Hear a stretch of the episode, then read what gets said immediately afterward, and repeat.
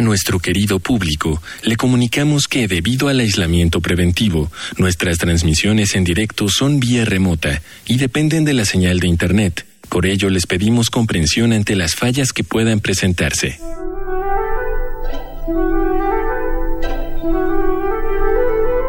Radio UNAM y el Programa Universitario de Bioética presentan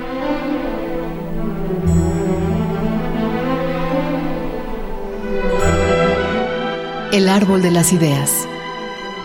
Bioética, ciencia y filosofía para la vida. Con Paulina Rivero Weber.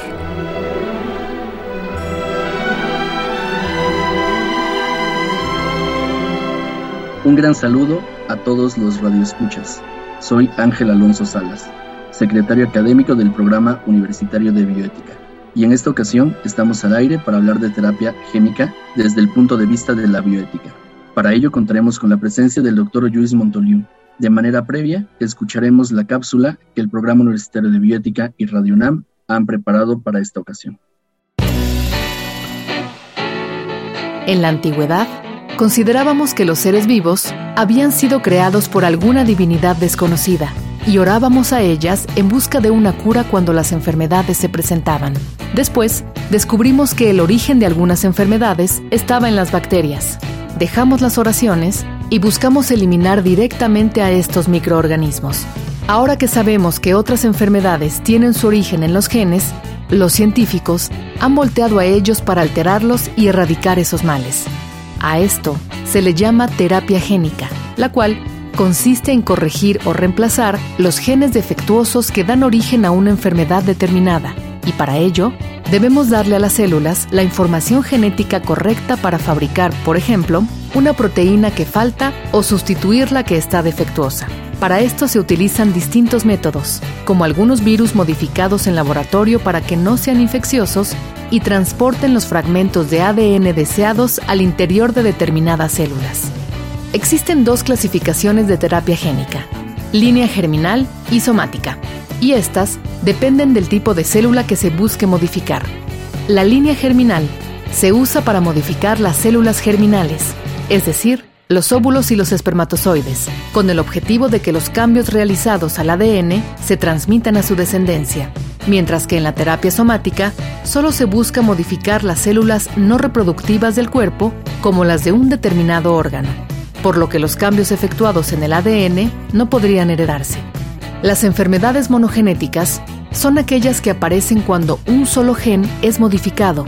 Por lo tanto, son las candidatas adecuadas para ser las primeras sometidas a los tratamientos de terapia génica. Entre ellas están la fibrosis quística, la coria de Huntington, la anemia falciforme y la hemofilia, enfermedades de baja prevalencia para las que no existe cura. Por supuesto, esto es tan solo el inicio para después poder explorar la cura de enfermedades más complejas donde se involucran más factores, como el cáncer y el SIDA. Aunque es ciertamente innovador, se trata de un largo historial de investigaciones que comenzaron en la segunda mitad del siglo XX y cuyos primeros ensayos en humanos se realizaron a finales de la década de 1980 en 1990 se realizó el primer experimento oficial en Estados Unidos para tratar a dos niñas que padecían inmunodeficiencia combinada grave. Una de ellas respondió con éxito al tratamiento, aunque solo de manera temporal.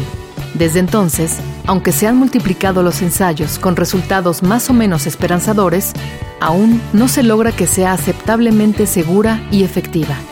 Sin embargo, las esperanzas aumentan con el desarrollo de herramientas de edición genética como las CRISPR, cuyos resultados prometen que tendremos buenas noticias de la terapia génica en años venideros.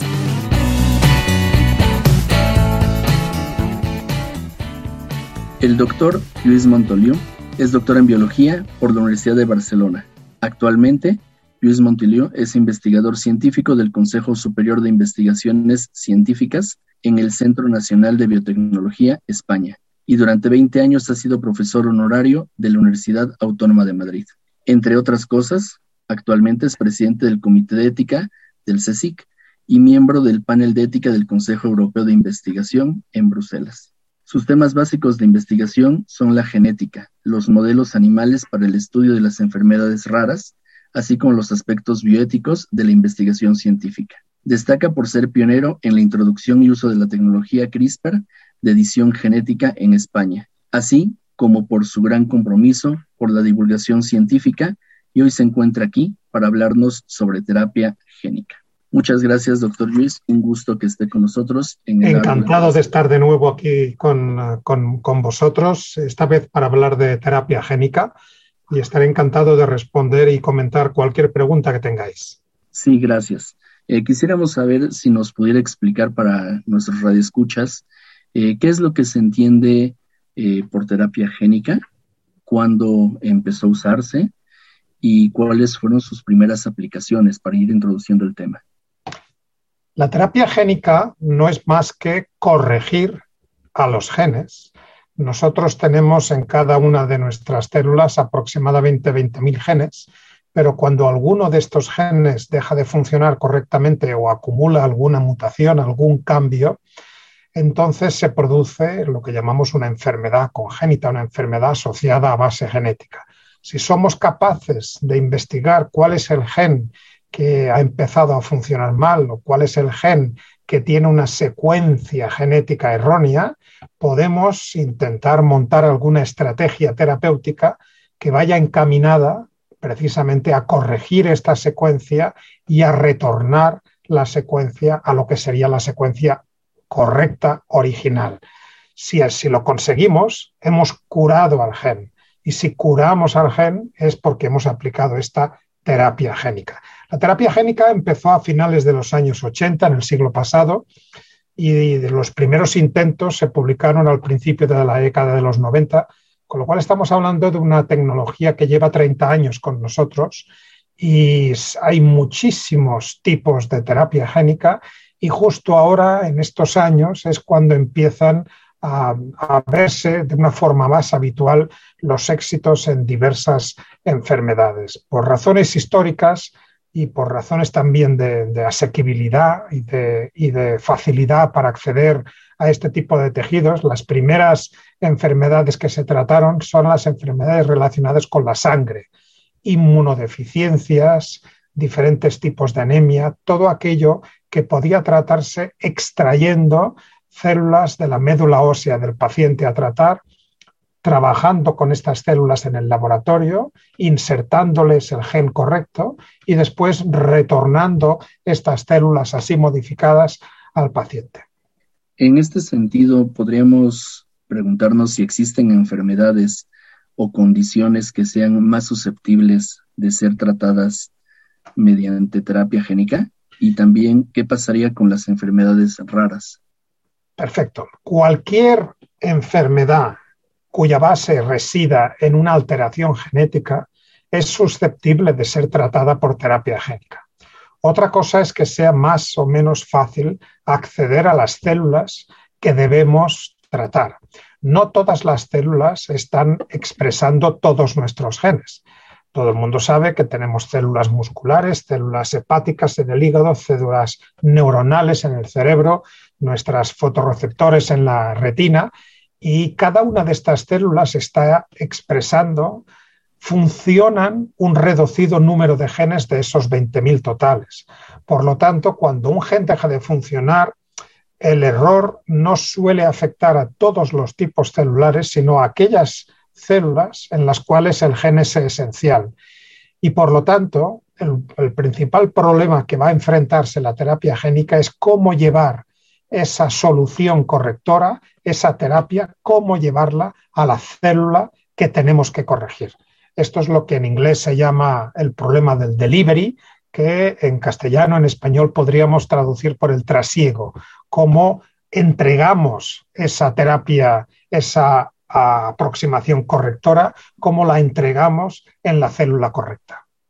Y por supuesto, perdona, que me decías también de enfermedades raras, las enfermedades raras, como bien sabes, el 80% de ellas, hay miles, pero el 80% de ellas son de base genética y por lo tanto, al ser de base genética, también pueden ser tratadas con eh, terapia, terapia génica. Lo que sucede es que, digamos, digámoslo ya, hay dos tipos de, de aproximación. una aproximación ex vivo, que es la que relataba antes, que se extraen células del paciente y fuera del paciente se modifican antes de volver a retornarlas, y una aproximación in vivo, que es más difícil, más arriesgada, más complicada, en la cual no se pueden acceder a las células, no se pueden extraer células del paciente y lo que hay que hacer es introducir directamente en el paciente por vía sistémica, es decir, a través del torrente sanguíneo o por vía intramuscular o intraperitoneal, directamente en el paciente introducimos esas herramientas de terapia génica, estas herramientas correctoras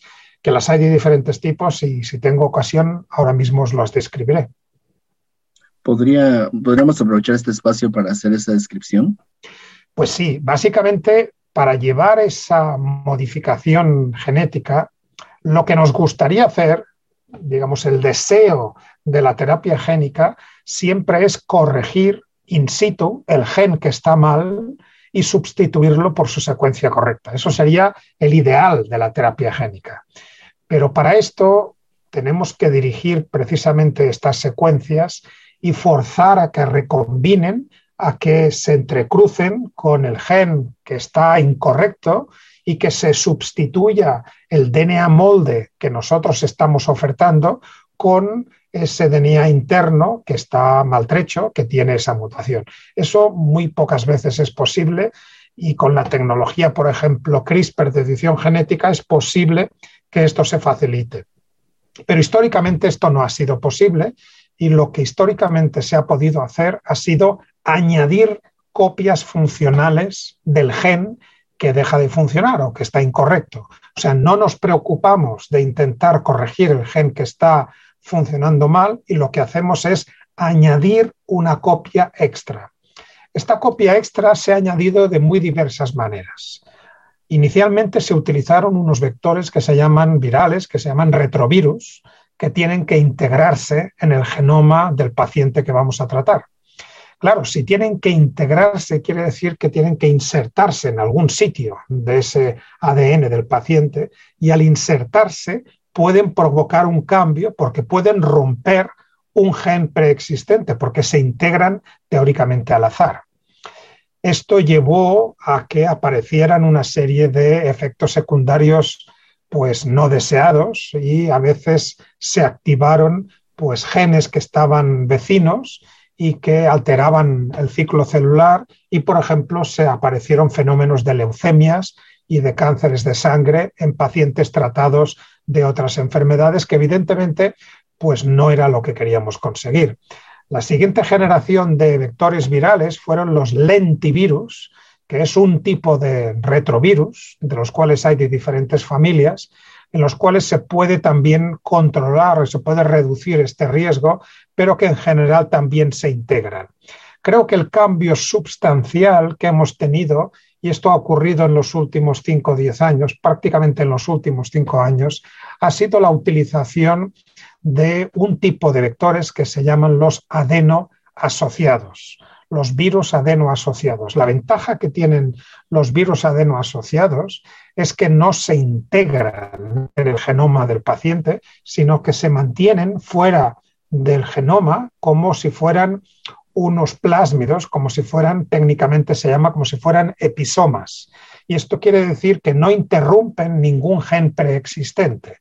Son capaces de aportar el beneficio del gen corrector sin correr el riesgo de que se vaya a afectar ningún gen de los anteriormente que están en el genoma. Y los éxitos que se han obtenido más importantes recientemente en terapia génica, por ejemplo, uno de los fármacos más exitosos en terapia génica es el fármaco que se llama Luxturna.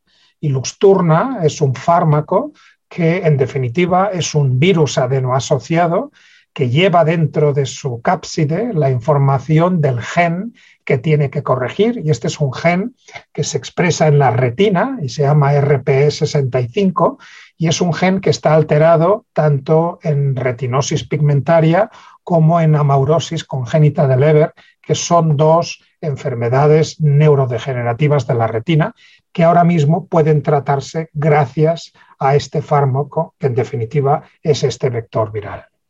muy interesante todo lo que nos ha dicho. Pareciera en ocasiones eh, que es una cuestión de ciencia ficción o parecida a la ciencia ficción, pero por todo lo que está diciendo es ya una realidad. En este sentido, ¿podría explicarnos cuáles son los proyectos más prometedores que se tienen en este momento? ¿Qué podríamos oh. esperar de esta terapia pues Hay una, hay una base de datos que invito a todos los oyentes a consultar, que es la base de datos de los ensayos clínicos que se realizan en cualquier parte del mundo y que está en Estados Unidos de América y que se llama clinicaltrials.gov, y esta es la base de datos a la cual les invito a consultar. Y si uno pregunta en esa base de datos cuántos ensayos clínicos de terapia génica hay en estos momentos en curso, se dará cuenta que hay más de, más de 4.500. Esto quiere decir que esto es tremenda la cantidad de eh, exploraciones y de investigaciones que se hacen de muchísimas enfermedades. Naturalmente, hay muchos ensayos que están dirigidos contra la misma enfermedad. El que haya 4.500 no quiere decir que se investiguen 4.500 enfermedades. Hay muchas menos enfermedades porque hay muchas enfermedades que tienen más de un ensayo clínico. Cuando estos ensayos clínicos, fase 1, evaluación de la seguridad, fase 1 y fase 2, seguridad y principio de eficacia, fase 2 y fase 3, ya evaluación de eficacia con un número más importante de voluntarios, cuando superan estas tres fases del ensayo clínico, estos ensayos se convierten en tratamientos y ya podemos hablar de tratamientos que pueden pueden impartirse pues, en cualquier hospital del mundo que los haya aceptado y que su agencia reguladora correspondiente los haya aceptado. En Estados Unidos de América la agencia reguladora es la FDA y en Europa es la EMA. La EMA es la European Medicament Agency, la agencia del medicamento europea, y estoy seguro que en México también hay una entidad reguladora que es la que regula estas actividades. Creo que es importante mencionar, aparte de los aspectos técnicos, ¿no? que decías que, parecían de ciencia ficción, la realidad es que está ahí, pues cuál es el acceso real a estas, estas drogas, ¿no? a estos medicamentos. ¿no? Hay que recordar los cuatro principios de la bioética. A mí me gusta recordarlos porque creo que es importante que todo lo que hagamos tiene que ver con la salud de la humanidad, la salud de los pacientes. ¿no? Y son muy sencillos porque son de sentido común. El primero es no hacer el mal, el principio de no maleficencia, y eso lo traducimos por seguridad. No vamos a impartir un tratamiento, una terapia que produzca más problemas de los que intentamos resolver. El segundo es el principio de hacer el bien, el principio de beneficencia, que lo traducimos por eficacia, que lo que estemos impartiendo, introduciendo en el paciente sirva para algo tenemos que contar con el tercero, que es el del consentimiento informado, el de la libertad individual. Tenemos que contar, tenemos que explicarle al paciente lo que va a ocurrir. El paciente tiene la libertad o el tutor del paciente tiene la libertad de aceptar o no ese tratamiento.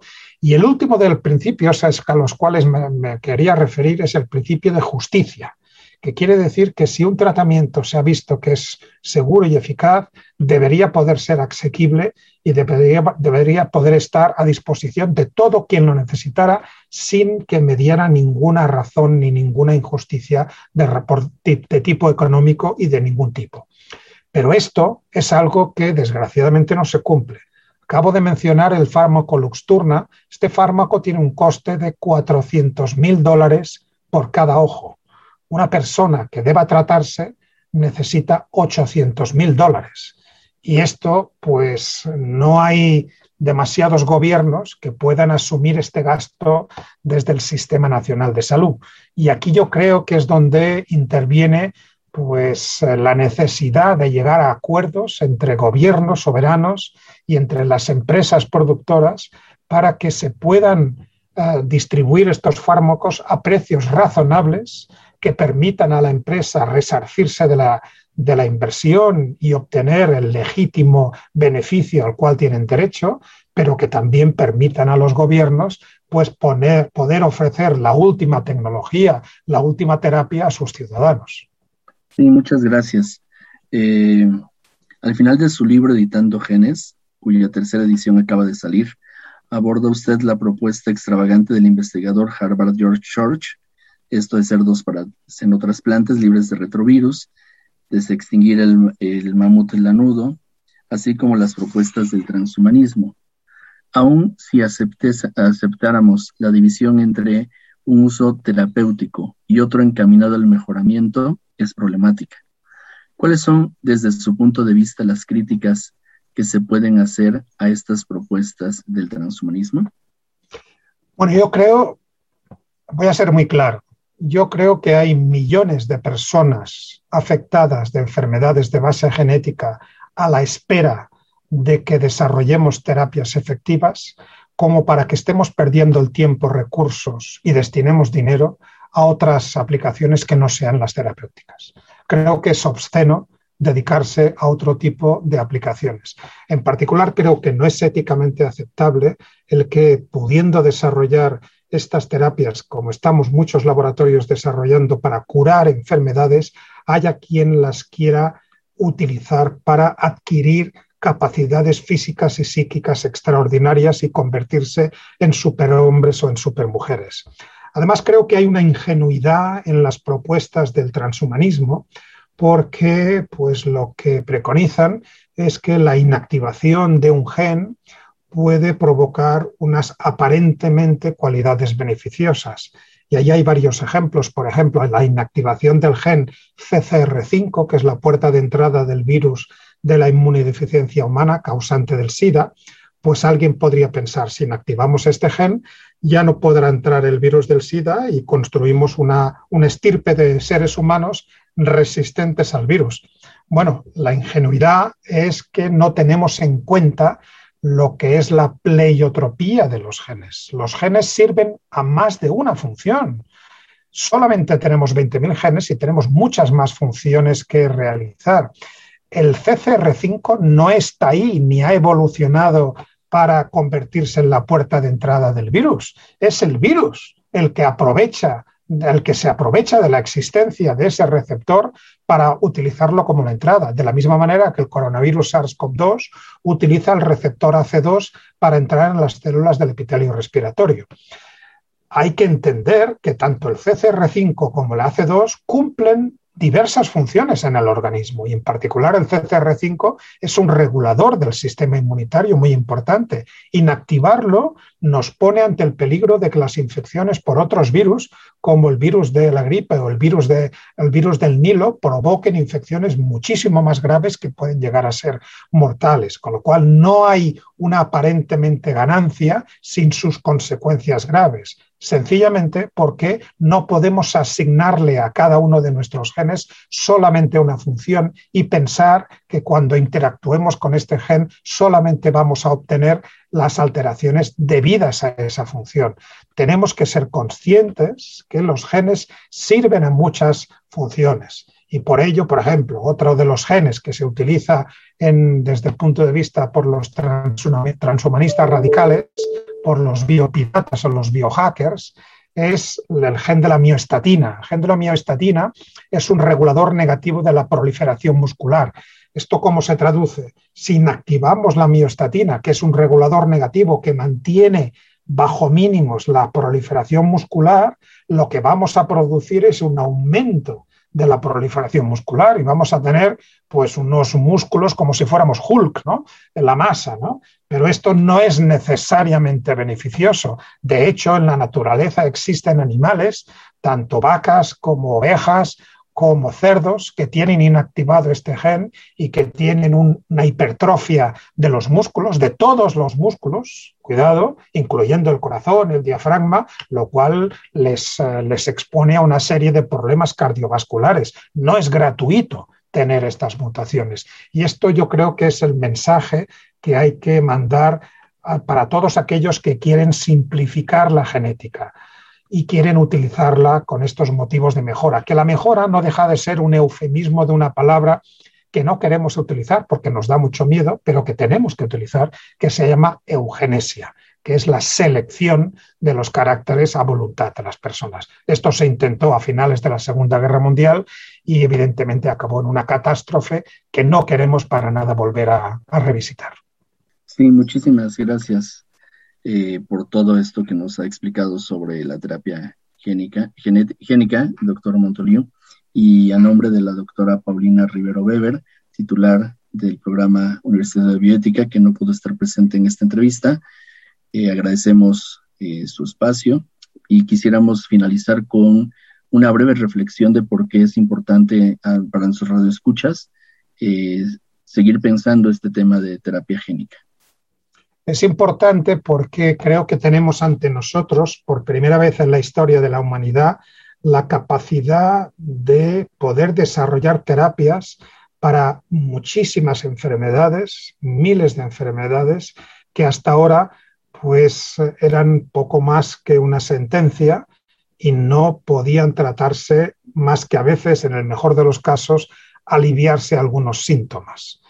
Cuidado, hay que también ser honesto con las expectativas. No quiero decir que a día de hoy dispongamos ya de las terapias para todas estas enfermedades de base genética lo que estoy diciendo es que disponemos de las estrategias que nos van a permitir desarrollar estas terapias que tendremos que validar una a una, primero a nivel preclínico en modelos animales, después a nivel clínico, siguiendo los ensayos clínicos pautados de fase 1, fase 2, fase 3, que nos garanticen la seguridad y la eficacia de estos tratamientos de terapia génica, hasta conseguir llevar a tratamientos que, vuelvo a resaltar, tratamientos que tienen que estar disponibles para todo el mundo, tanto para aquella persona que viva en Nueva York o en París, como para la persona que viva en Guatemala o viva en el sur de la Patagonia. Bueno, el tiempo se acaba y no queda más que agradecer al doctor Luis, Luis Montoliu por haber aceptado esta invitación a dialogar y a ustedes por escuchar este programa que contó con la producción de Marco Lubián. Muchas gracias en controles técnicos a Francisco Hernández Tirado, Escuchamos la voz de Gisela Ramírez en la cápsula, cuyo guion contó con la adaptación de Mario Conde al texto original de Diego Dionisio Hernández. Se despide de ustedes su servidor Ángel Alonso Salas.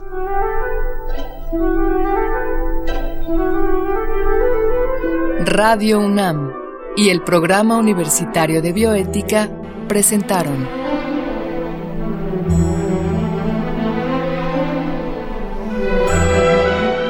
El árbol de las ideas. Bioética, ciencia y filosofía para la vida. Con Paulina Rivero Weber.